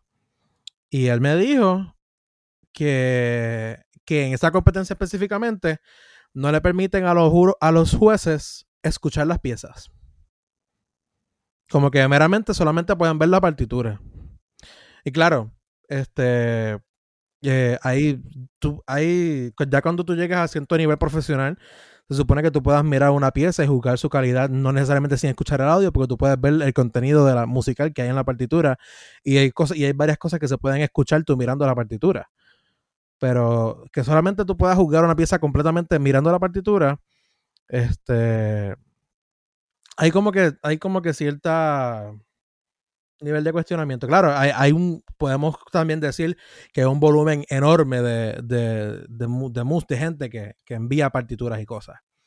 Pero también hay ciertas limitaciones dentro de estos procesos que, de este tipo de competencias que hay mucha gente que solicita, que, que pues hay muchos factores que, que se consideran o que pueden considerarse en, en, el momento de cuando uno somete una, una pieza a una de estas competencias. Y pues esa es la vida de nosotros, de los compositores, como que siempre estamos constantemente enviando piezas a competencia. Bueno, y de, de, en la vida del cantante también, hasta cierto punto, el, el cantante, a diferencia muchas veces del instrumentista, que pues normalmente la, un instrumentista de conservatorio lo que usualmente busca es, ¿verdad? Un puesto en una orquesta, eh, o muchas veces, ¿verdad? Muchas personas optan voluntariamente por dedicarse a ser profesores. Los cantantes usualmente, ¿verdad? Tienen que estar constantemente audicionando y, y así pasa para muchos programas de, de, verano o incluso para aplicar a, a varios lugares. Eh, uno tiene que pagar por el mero hecho de someter un video. Este, y a veces los fees igual pueden ser 25, puede ser 50. Y, y, y es algo que, pues, ¿verdad? Tiene que ser constante, porque es la única manera de uno conseguir y asegurar los guisos, como decimos en buen español, puertorriqueño. Los ¿Verdad? Camp los campamentos este, y los festivales son otro tema aparte sí, también. Más allá, más allá de los campamentos, pero me refiero ya a programas un poco ya más este, profesionales, como Young Artist Programs, que en, en estos programas básicamente uno es un artista en residencia de, o sea, uno, uno de alguna casa de ópera o compañía, ellos te contratan por generalmente una temporada, a veces más. Este, y además de participar en las producciones de ellos, este, ¿verdad? Que es, está siendo empleado de ellos, pues se te da un, tipo de training. Eh, y muchas veces uno tiene que pagar fees por, uno tiene que pagar estos, por todos estos, este, por todas las aplicaciones que a veces uno dice contra. Nada más por audicionar se te pueden ir, y no estoy exagerando, 300 dólares a veces. Eh, una, una exageración por verdaderamente ningún tipo de promesa de que uno a lo mejor va a recibir respuesta. Eso es igual cuando tú vas a solicitar a programas graduados en Estados Unidos que se te dan cientos de dólares en solicitudes. Créeme, yo tuve que pasar por eso este año. En, en enviar papeles. En enviar papeles. Y ni tan siquiera papeles, emails. Como que archi archivos digitales. No, ni, ni, tan siquiera es papel lo que tú estás enviando. Ese es el éxito del sistema capitalista. Sí, básicamente nuestras vidas son competencias. Ahora, ¿verdad? Volviendo a, lo, a, a Bartok. O Bartok. Así mismo, este, y todos somos caballos. Sí, so, somos caballos dentro del sistema capitalista y hacemos la música que, que quiere el sistema. Sí, bueno, no todo. Pero sí. Eh, no todo. Eh, hay, eh, hay, compositores que llegan al, al, nivel de fama que escriben cualquier cosa y cualquier cosa que escriban, hay montones de orquestas que se pelean por tocarlo. Uh -huh. al, al, Hans Zimmer. Saludos, Hans Zimmer. Ah, bueno, pero Hans Zimmer, eso es cine. Eso, ya... eso, es, re, eso es re menor. Eh, que, no, no, diablo. Es, tirándole, tirándole, la mala, ¿no? Hans Zimmer, tú sabes, es buen compositor, pero hello, tú sabes, es, es, se ha convertido en un meme en, dentro del mundo de la música, por decirlo así. Sí, es que ya, ya es una marca. Ya es una marca. Es una sí, marca. Sí, no, no estamos subestimando su obra ni su calidad como compositor artista, pero tenemos que reconocer que él es un meme. O sea, sí, yo comencé y... a ver su masterclass y yo no, no pude ver más de 20 minutos. P perdón, Hans Zimmer. Es que, es que, la, es que es que obviamente este sistema de masterclass está dirigido a cierto tipo de público que también tú tienes que... Sí, es, es, es, darle contenido superficial, o sea, le están vendiendo un contenido sumamente superficial a la gente y como lo presenta un experto, la, la persona se cree que es el, lo más profundo y la revelación más grande del siglo XXI. Exacto. Pero cualquier persona que verdaderamente ha entrado en un currículo de conservatorio y ha tomado clases de contrapunto, de composición o de armonía, pues se da cuenta que por favor, o sea, es imposible tú, tú, este, tú sintetizar años de, no, no necesariamente de conocimiento, sino de experiencia, que eso es lo que hace al compositor, ¿verdad? La práctica, I guess. Sí, también, y también el hecho de que un compositor de cine, lo, de las cosas más importantes que va a necesitar son las conexiones que genera en la industria. Claro, no, no es tan fácil como poner otros acordes en, en, un iPad o en una herramienta en la computadora. Más allá de eso, también hay como un andamiaje de, de relaciones networking, como le estaba diciendo Iván Rodríguez, que el que se necesita en la carrera como tal de que va, que eso va más allá también de, lo que es el compositor y que nos aplica a todo el mundo, porque hasta cierto punto todo el mundo tiene que lidiar con eso. Este, pero wow, ok. Bueno, ¿cómo, volvemos a Mauri Bien fácil. Mira, pues, a Mauri Veray quiero resaltar una frase extraída de una entrevista del periódico Claridad de la el enero del 2006. Eh, básicamente una entrevista a Brunilda García, eh, que ella, ¿verdad? Ella fue estudiante de él en el Conservatorio de Música. Y en la entrevista ella, ella está hablando de Veray y dice, recuerdo que Amaury nos dijo, señoritas y señores, vender ópera es bonito, pero aquí lo que yo necesito es ponerle música a los poetas puertorriqueños y trabajar lo nacional. Eso fue para mí como un mandato. Este, nada. Que Amaury Veray literalmente lo dejó a sí mismo en blanco y negro, tú sabes, lo dijo a sí mismo. A la soltar.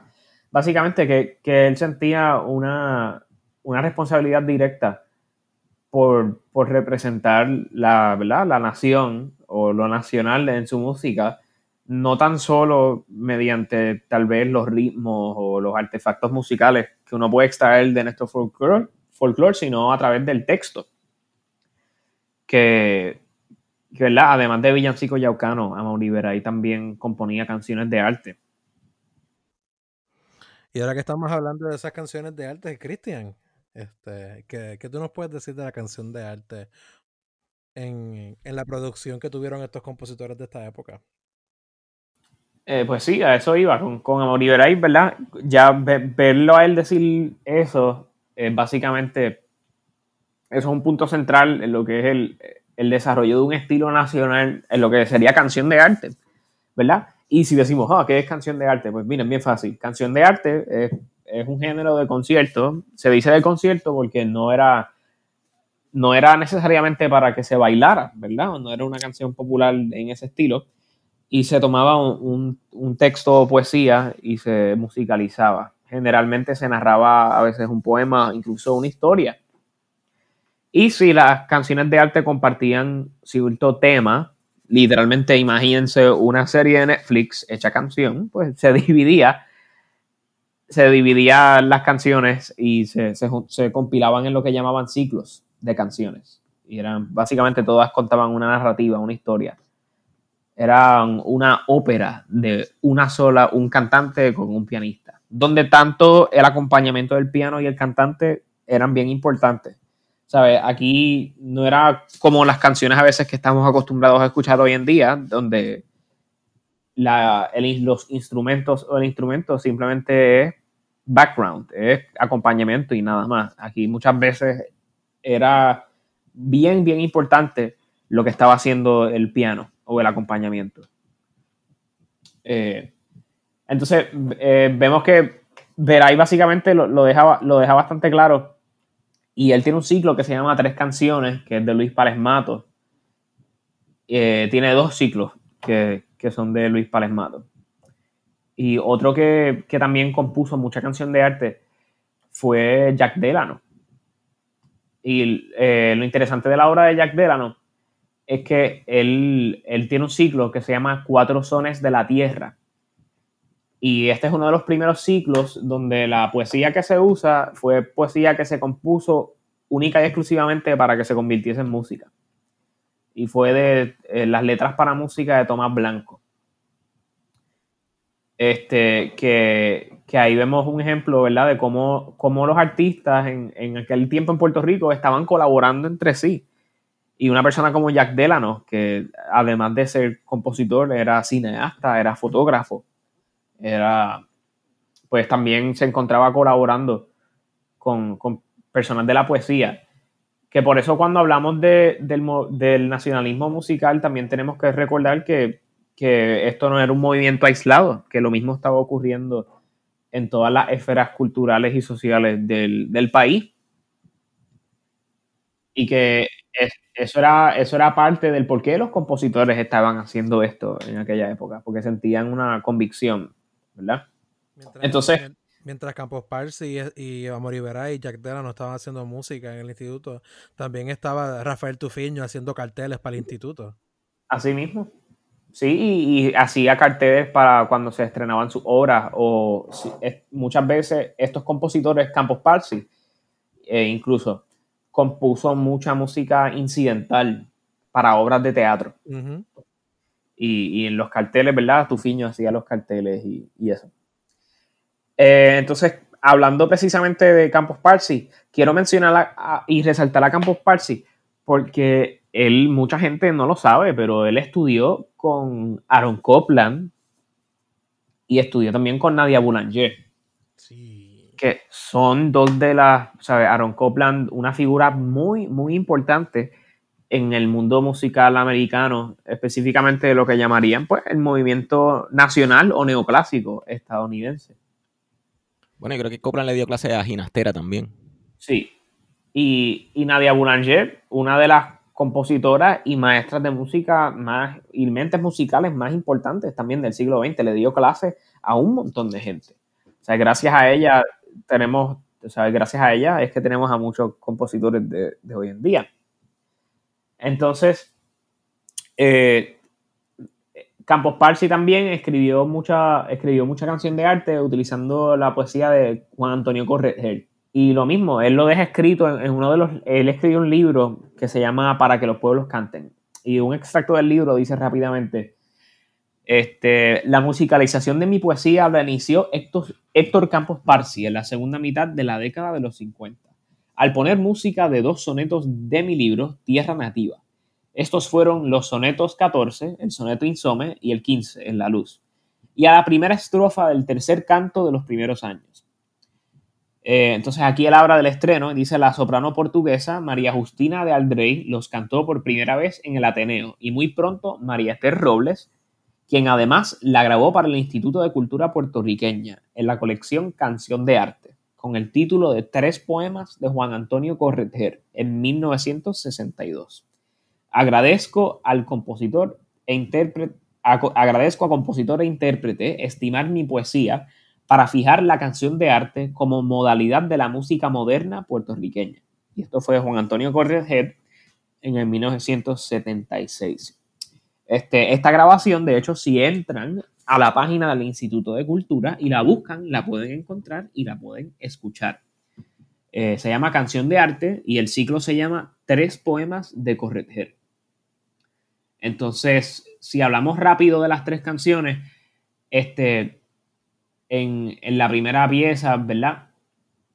Que se llama Ese rumor del Balbas, si le escuchan, el piano, el piano tiene un patrón ta ta ta ta ta ta ta ta ta ta ta ta ta ta ta tan a que si eso lo pueden asociar al tan ta ta tan ta ta tan ta tan ta ta ta ta este verdad ese patrón rítmico básicamente de, de la música folclórica puertorriqueña. es el seis chorreado exacto el mapellé si no me si no me equivoco.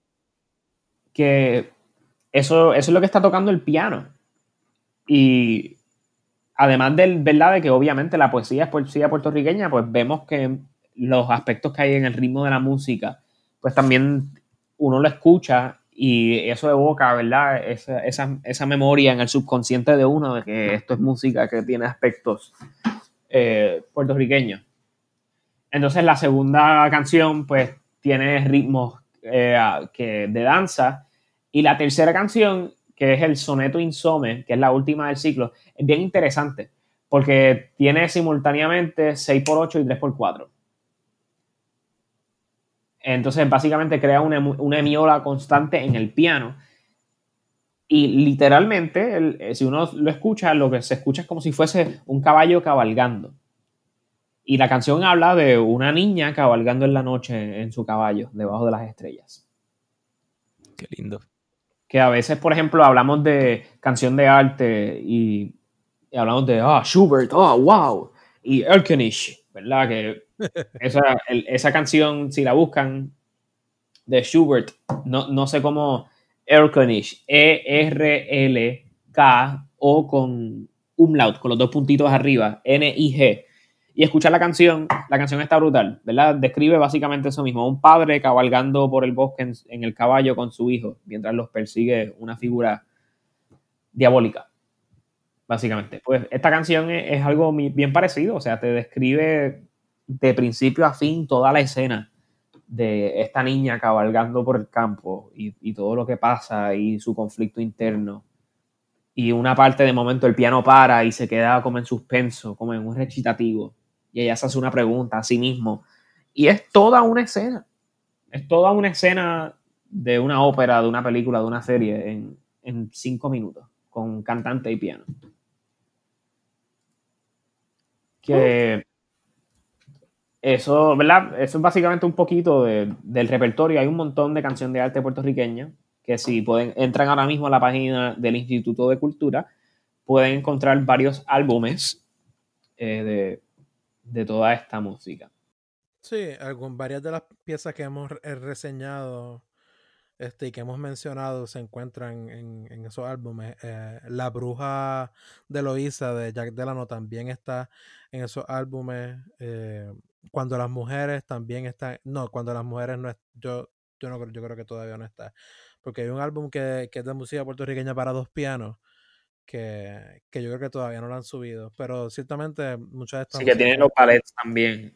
Exacto, exacto. Pero la de Urayoan, que es un álbum que dice, que dice dos ballets puertorriqueños, este, que hay un ballet de, de Carlos Surinach y entonces está, e, ese álbum también tiene Urayoan de Campos Parsi. Que muchas de estas músicas están en, en, el, en ese archivo virtual del Instituto de Cultura que pues pueden buscar. Es tremenda colección y, es tremendo que lo hayan hecho. Anteriormente, la única reserva este, que existe sobre esta música digitalizada este, está en el Conservatorio de Música y solamente puede ser accedida desde el mismo campus de la institución, que pues es bueno que el Instituto de Cultura haya hecho una plataforma online en la que todo el mundo de cualquier parte del mundo puede entrar y buscarlo. Sí, realmente ah, en el Conservatorio de Música de Puerto Rico hay mucha, hay mucha, mucho material que hay que sacar de ahí. Yo no sé, hay que, hay que hacer como un como Robin Hood y llevar un pendrive y subir todo eso a las redes, porque realmente hace falta más afuera que adentro. Algún día lo haré. no se puede mucho de interna, pero no es de afuera, ¿cierto? Sí, realmente, ¿de qué sirve? ¿De qué sirve allí? Lo que pasa es que el conservatorio es un, básicamente un repositorio de, de, de muchas cosas. Este, por mucho tiempo, un montón de montones de personas que cuando alguien moría eh, y tenía un músico en la casa, ah, pues mira, vamos a llevar las cosas ya al conservatorio a, ver a la biblioteca a ver qué pasa. Entonces, pues, ¿qué pasa? Como pasa usualmente en las bibliotecas, las personas que, están, que, que, que han trabajado han tenido experiencia trabajando en bibliotecas, saben que en las bibliotecas hay, hay un montón de cosas que hacer y no hay un presupuesto para hacer esas cosas. Entonces pasa como en, la biblioteca. La biblioteca ahora mismo tiene una colección bien amplia de música puertorriqueña y tiene un proyecto de digitalización que ha digitalizado montones de partituras que no todo el mundo ni tan siquiera puede tocar. Porque eh, tienen una colección bien grande de partituras. Bajo ese proyecto de digitalización se han dado la tarea de digitalizarlas y pasarlas a, a Sibelius en notación computadorizada porque hay muchas de estas partituras que, donan a la biblioteca o que, y que han dejado allí que están carcomidas por hongos o termitas este, y, están en, un deterioro brutal y que con el tiempo este, la tinta y el papel se degrada. Y hay un montón de cosas que la biblioteca del conservatorio tiene un proyecto que bregaba con eso. De igual manera, hay un montón de cosas que, un montón de cosas que tampoco este, se han hecho, como la colección de Roberto Milano, que la colección de Roberto Milano está en la biblioteca y hay partituras que se han digitalizado. Yo participé de ese proyecto, pero de nuevo, hay un montón de música allí, como Pedro estaba diciendo, que no, que se tiene allí y pues por falta de que, pues, de chavos, como siempre, pues no hay una conciencia de, y, y, no hay, y no existen proyectos que den conciencia de que eso esté allí. Este, por ahí hay montones de música, montón de música, montón de música. Yo, yo, me, yo quedé fascinado cuando yo una vez fui allí a la biblioteca y tenían eh, una partitura de director del ballet de Cuando las mujeres de Amor Que, que eso está allí Y eso, este, esa partitura, yo no sé si, ahora mismo yo no recuerdo quién, qué universidad es la que tiene la colección de Mori Veray. Yo no recuerdo si es la Interamericana o, o cuál universidad es, pero hay una universidad que tiene la colección de Mori Veray. Y que, y que tú tienes ahí la partitura del ballet de cuando las mujeres, cuando eso no se consigue por ningún lado, porque literalmente no se consigue por ningún lado. Es bastante impresionante. De la misma manera, este, todavía ellos no sé si lo han anunciado o si lo han recibido, pero Roberto Sierra va a donar una gran cantidad de su música. Yo creo que el catálogo completo de él lo va a mandar a la biblioteca. Que, que pues también como que la biblioteca, estos lugares sirven como que estos espacios de repositorio de música, pero también se necesitan personas que si las instituciones no lo hacen, pues también se necesitan personas que, que vayan y hagan este trabajo. Porque de verdad que te digo, yo trabajé en la biblioteca y trabajé con, con la colección de Milano, específicamente. Y es, una cantidad increíble de música, porque en el caso de Roberto Milano, que es un compositor puertorriqueño que llegó a Puerto Rico en los 70, este, y básicamente él se dedicó a, dar clases en el conservatorio hasta su muerte en el 2005. Y él es un compositor extremadamente prolífico y que cuando él murió, su música fue donada al, a la biblioteca del conservatorio y pues se ha mantenido pero hay montones de partituras que están en estados bien críticos de deterioro y que hay mucha que se ha digitalizado y que se ha podido digitalizar, pero hay otra música que, que no se ha podido digitalizar. Hablando de Milano, se iba a hacer un concierto de él en el conservatorio el domingo que se canceló todo, ¿verdad? Previo al Festival Flores y Balas, que, es una pena. Pero eso, está ahí pendiente, ¿verdad? Que se va a hacer un concierto pues, enteramente de esa música, Roberto Milano. Sí, este, Manuel Olivieri, que él, él, y su papá tuvieron una relación bien cercana con Roberto Milano y él, él ha grabado varias de sus piezas anteriormente. Él, él grabó un disco sobre de los concertinos de Roberto Milano, porque Roberto Milano tiene, si mal no recuerdo, no, no recuerdo ahora mismo si son siete concertinos o doce concertinos para instrumentos solistas y orquesta de cuerda. Este, y, eh, y Olivieri grabó el concertino para trompa, el de clarinete, el de saxofón alto y, y ya eran cuatro. Este, y el de, el de trompa, clarinete, saxofón alto y me falta uno, no recuerdo cuál era. Este, no sé si era el de flauta. De todas maneras, eh, él, iba a, él iba a grabar, él, lo grabó y si iba a hacer un concierto, este domingo, este domingo pasado y pues lamentablemente no se pudo hacer. Este, pues, por todo esto que se fue cancelando por el coronavirus y qué sé yo. Pero definitivamente eh, eh, son, estas, son pocas las iniciativas que se dan a la tarea de rescatar la música de estos compositores. Como que Roberto Milano tiene un ballet que yo, que yo vi, que yo digitalicé. Tiene un ballet que se llama, que está basado en la leyenda de Guanina. Oh, wow. Eh, exacto, como que lo menos que tú te puedes imaginar, si él tiene un ballet, él escribe un ballet basado en la leyenda de Guanina. Ese es el personaje de teatro breve. Guanina es la India, este, eso es una leyenda puertorriqueña. Este, no sé si en teatro breve qué hacen con Guanina. Sí, no, es un chiste, pero para, que la gente entienda de dónde sale el nombre. Explica, Juan, adelante. Si es que Teatro Breve tiene una, ¿verdad? un personaje que se llama Guanina y es una, es una poeta que, es como de la Yupi, ¿verdad? Entonces viene descalza siempre y, y, yo estoy hablando de Puerto Rico. Es un personaje eh, pues interesante, entonces adelante, explica la historia de Guanina, eh, Julio. Ah, la historia de Guanina yo no me acuerdo ahora mismo. Oh, no. Anyway, eso no tiene nada que ver con el podcast. Este, pero, pero es parte de, pero sí, este, Roberto Milano tenía una, un ballet sobre la, leyenda de Guanina. Y es parte de toda de la colección de muchas obras que hay en el conservatorio de muchos compositores que pues, la, pues por, la falta de presupuesto, como que hay muchas cosas que no se pueden hacer con eso. Pero al menos eso está allí, como que no está perdido en la historia, porque se sabe que eso está allí. Y, y pues el conservatorio, además de eso, también tiene una colección bien grande de, de digitalización de discos de vinil, que pues ahí están todos estos discos del instituto y discos de la época también, como que hay muchos discos de las plenas de Manuel Canario, Jiménez y montones de personas. Este, hay una colección bastante grande en el conservatorio. Pero pues es bueno que al menos el Instituto de Cultura tenga esta plataforma en línea, que la gente pueda acceder a, a las grabaciones que hizo el Instituto de Cultura en los 50, 60 y 70, que pues ya no es el caso que las hacen ahora, pero al menos en un momento las hicieron y que pues es bueno que, todo, que la gente tenga acceso a eso. Pues yo creo que podemos finalizar aquí. Este, hemos, hablado hemos hablado bastante ¿verdad? de nuestra folclore y de nuestra música y de nuestro puñado boricua. Y, y un poco más. ¿Verdad? Repite, ¿cuál es nuestro puñado? ¿Cuáles son nuestros compositores, Julio? Repítelo. Eh, bueno, tenemos muchísimos más además de esto. Este, pero. pero. los nacionales, el, nacionalismo musical puertorriqueño consistió de Héctor Campos Parsi, Amor uh. Jack Delano y Luis Antonio Ramírez. Es importante, es importante destacar que ellos no fueron los únicos que, que, hicieron música o que han hecho música este, en base a, a nuestra música folclórica. Como que eso ha sido algo que, que durante la época distintos compositores puertorriqueños han decidido hacer y se han encontrado haciendo.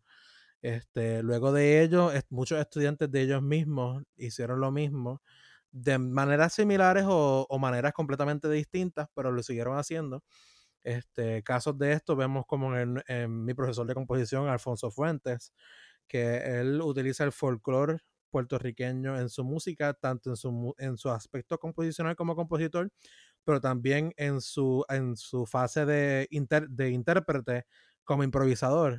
las personas que no conozcan, Alfonso Fuentes, compositor puertorriqueño y, pianista principalmente y compositor, él, hace, él tiene la habilidad increíble de improvisar, pero más allá de improvisar como si fuera jazz, es hacer improvisaciones libres en el momento, en el piano y tiene una habilidad brutal que de hecho él tiene un disco en, en, Spotify mismo está que se llama Alfonso Fuentes Plenas y es un disco completamente de improvisaciones. Y está buenísimo. El disco está, el disco está brutal, como que el disco está brutal. Eh, sí, es más, también le voy a poner un, enlace en las notas del programa porque ese disco representa mucho de esto mismo del folclore, porque ese disco está brutal. Y deberíamos hacer un episodio de ese disco solamente. Estaría interesante. Estaría interesante. Y fíjate, podemos hablar con él porque él tiene como que podemos hablar con él para por lo menos poner pequeños extractos de, las improvisaciones en el, en el episodio. De todas maneras, redirigimos las personas al, mismo álbum de, él para que la escuchen completa también. Pero él, pero básicamente él incorpora el, tanto la bomba como la plena este, en sus improvisaciones. Y la, manera en la que lo hace es una manera bestial. porque no hay otra palabra para eso. Este, y, él, y él hace lo mismo también en sus composiciones. Este, él tiene una pieza que está en Spotify que se llama El Mejunje del Fagobongo. Es como si fuera Fagot y Bongo, pero Fagobongo. Este, que también está en, en, aquí en Spotify. Que, que también esa, esa pieza eh, eh, muestra esos elementos, al igual que muchas otras piezas de él. Y el otro compositor puertorriqueño, bastante que todo el mundo eh, lo conoce, Roberto Sierra él ha explorado exponencialmente este, las raíces de nuestra música folclórica este, mucho en su música también. Él tiene montones de piezas, desde piezas tempranas, como él tiene una pieza para quinteto de vientos que se llama Salsa para Vientos. Este, que pues esa pieza es como de las primeras piezas en las que él hace eso, pero él tiene montones de piezas que él hace eso, que él incluso tiene una sinfonía que creo que es la sinfonía número 3 de él, que él le pone el título de La Salsa, que él también este, usa elementos de la salsa, este... Y... Bueno, y la sinfonía número 5, Río Grande de Loíza. Exacto, también, que exacto. Que tiene un poema de Julia de Burgos. Exacto. ¿Tú cantaste en eso, Cristian? Sí, yo, yo canté en, el coro del estreno. En el Festival Casals. Uh. ¿Eso fue el Festival Casals 2014, 2015? Mm, yo creo que fue 2013, ¿sabes? Déjame chequear. Yo tengo el programa aquí en mi cuarto en algún lugar. Creo que fue 2015 porque ya yo estaba. Yo, yo, sí, yo, estaba en el conservatorio también. 2015 fue eso. Sí. Déjame, espérate. Yo te contesto ahora, espérate un momento. Sí, porque si, mal no recuerdo, yo recuerdo haber estado en el conservatorio cuando eso se estrenó. No pude ir al estreno, pero yo recuerdo haber estado en el conservatorio cuando eso. De todas maneras, él, él, tiene mucha música, él también tiene una, una misa latina que también utiliza este, música for, este, folclórica puertorriqueña. Este, y él, él ha utilizado ese tema de, de, de la música folclórica en, muchas de sus músicas. Este, y pues, y pues si nos viajamos un poco más adelante en el siglo XX y XXI, y, ah, y, también tenemos el caso de Ernesto Cordero, que Ernesto Cordero también ha utilizado mucho de nuestro folclore este, en, su, en su música. Ernesto Cordero más se ha, más enfocado en, en, en, usar, no, solo, no que se ha enfocado solamente en eso, pero también se ha enfocado en, en la música jíbara. Este, tiene una pieza que se llama Marianda, que, que usa música y elementos y, melodías de la música jíbara. Esa es su villancico Yaucán. Sí, esa es la pieza de Ernesto Cordero que más se toca. y, y, él también tiene un concierto para flautín y orquesta que se llama Concierto Boriquén, que yo creo que está en YouTube. Este, que también utiliza esos elementos. Y si nos movemos un poco más adelante hacia el, hacia el siglo XXI y en el presente, pues tenemos compositores ahora mismo como Luis Sanz, que Luis Sanz, siendo el cuatrista, él utiliza muchos elementos de la música folclórica puertorriqueña y de la música jíbara en su música. Este, Giovanni Navarro también hace lo propio este, en su música. Este, ella utiliza la bomba y la plena mucho en, sus composiciones. Y Iván Rodríguez también como lo tuvimos aquí en el pasado pasado, como que él también, aunque no directamente, pero él también se ve que la música folclórica y, la manera en la que nosotros pensamos la música aquí en Puerto Rico y en el Caribe ha influenciado mucho su, pensamiento. Este, y la manera en la que él ve y escribe la música.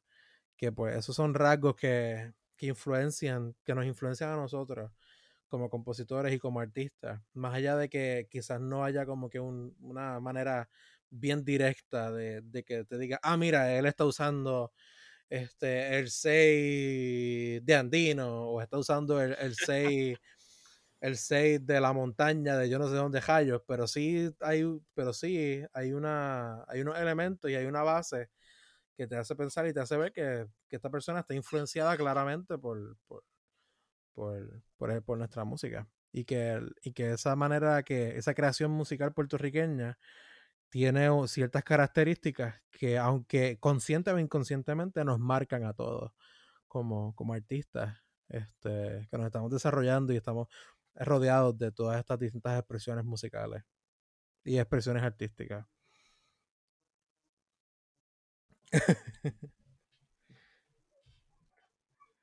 bueno, pues vámonos, Julio, vámonos. Este, bueno, muchas gracias. Aquí llegamos en, este episodio un poco este turbulento este de pandemia y de, pandemia y de, y de distanciamiento social este con las mentes en distintos lugares y, y pues no hemos discutido y hablado nada que no sea parte de nuestra cotidianidad musical puertorriqueña así que pues le queremos dar gracias a, nuestro, a nuestra audiencia por escucharnos y por apoyarnos hasta ahora, como hemos recibido su apoyo y hemos visto su apoyo en, Facebook. Este, cada comentario, cada like, cada vez que comparten algún post sobre algún episodio, este, nos ayuda muchísimo a promocionar este el programa y a darnos y a ayudarnos a, a ser conocidos ante las personas, que eso es eso realmente es una de las maneras más directas en las que nos pueden apoyar a nosotros como, como el programa. sí, no este tanto a nosotros, a la música, a nuestra música también. Exacto, como que la mejor manera de apoyarnos ahora mismo es a que buscar las personas que ustedes piensan que les podría gustar este programa y decirle, mira, este programa está cool, tienes tiempo para escucharlo, escúchate esto. Este, y, y envíalo así a las personas que, que, que sepan que, que este programa les va a gustar y, y pues eso hasta nos ayuda, nos ayuda más porque pues las personas ven como que, ah, mira, fulano me dijo que escuchara esto, pues debe, ser, debe ser bueno y debemos escucharla. Este, que en estos momentos pues cada cual estamos buscando maneras en las que podemos instruirnos y, y utilizar nuestro tiempo de una manera este, provechosa, así que pues esta es una buena manera en la que creo que, puede, que, que, puede, que podemos invertir el tiempo. No solamente apoyando este tipo de programas, sino también apoyando a las distintas personas que están haciendo este, arte y que están haciendo contenido este, artísticos en estos días. Este, como estaba hablando con mis compañeros al principio de, antes de empezar a grabar, este, hay montones de artistas ahora mismo que están haciendo muchos conciertos en vivo, digo, en, en línea, este, desde sus casas, este, no solamente aquí en Puerto Rico, alrededor del mundo.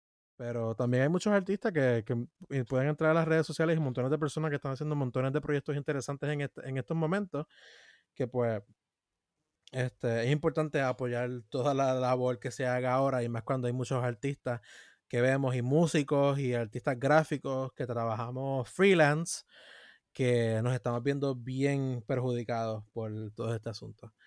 Eh, bueno, nada, a mis compañeros les quiero dar las gracias por, por, este, por acompañarnos en este, en este episodio. Pedro, ¿dónde las personas pueden buscarte en las redes?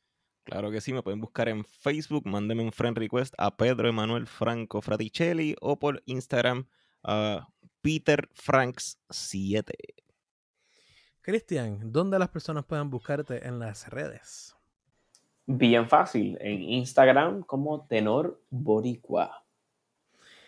Eh, a este servidor, Julio Quiñones, me pueden buscar en Instagram, Julio EQ underscore music y en Twitter en Julio underscore Quiñones. También tengo mi página de internet, Julio Quiñones Music, donde tengo mi música y distintos proyectos en los cuales estoy involucrado. Eh, y nada, así que nuevamente muchas gracias por, por nuestra audiencia. También pueden buscar al podcast como tal en Facebook, Conversaciones Simbióticas. Pueden buscar Conversaciones Simbióticas en Instagram de igual manera. Y nos pueden buscar en Twitter, eh, que estamos en el, el Twitter handle es at Pod este, puedes entrar allí a esas redes y ahí estamos este, constantemente eh, dando noticias sobre los episodios que están, que están por salir y sobre distintos proyectos y cosas que, estamos, que tenemos pendientes. Y pues nada, este será hasta la próxima. Hasta la próxima. Until next time. Hasta la próxima.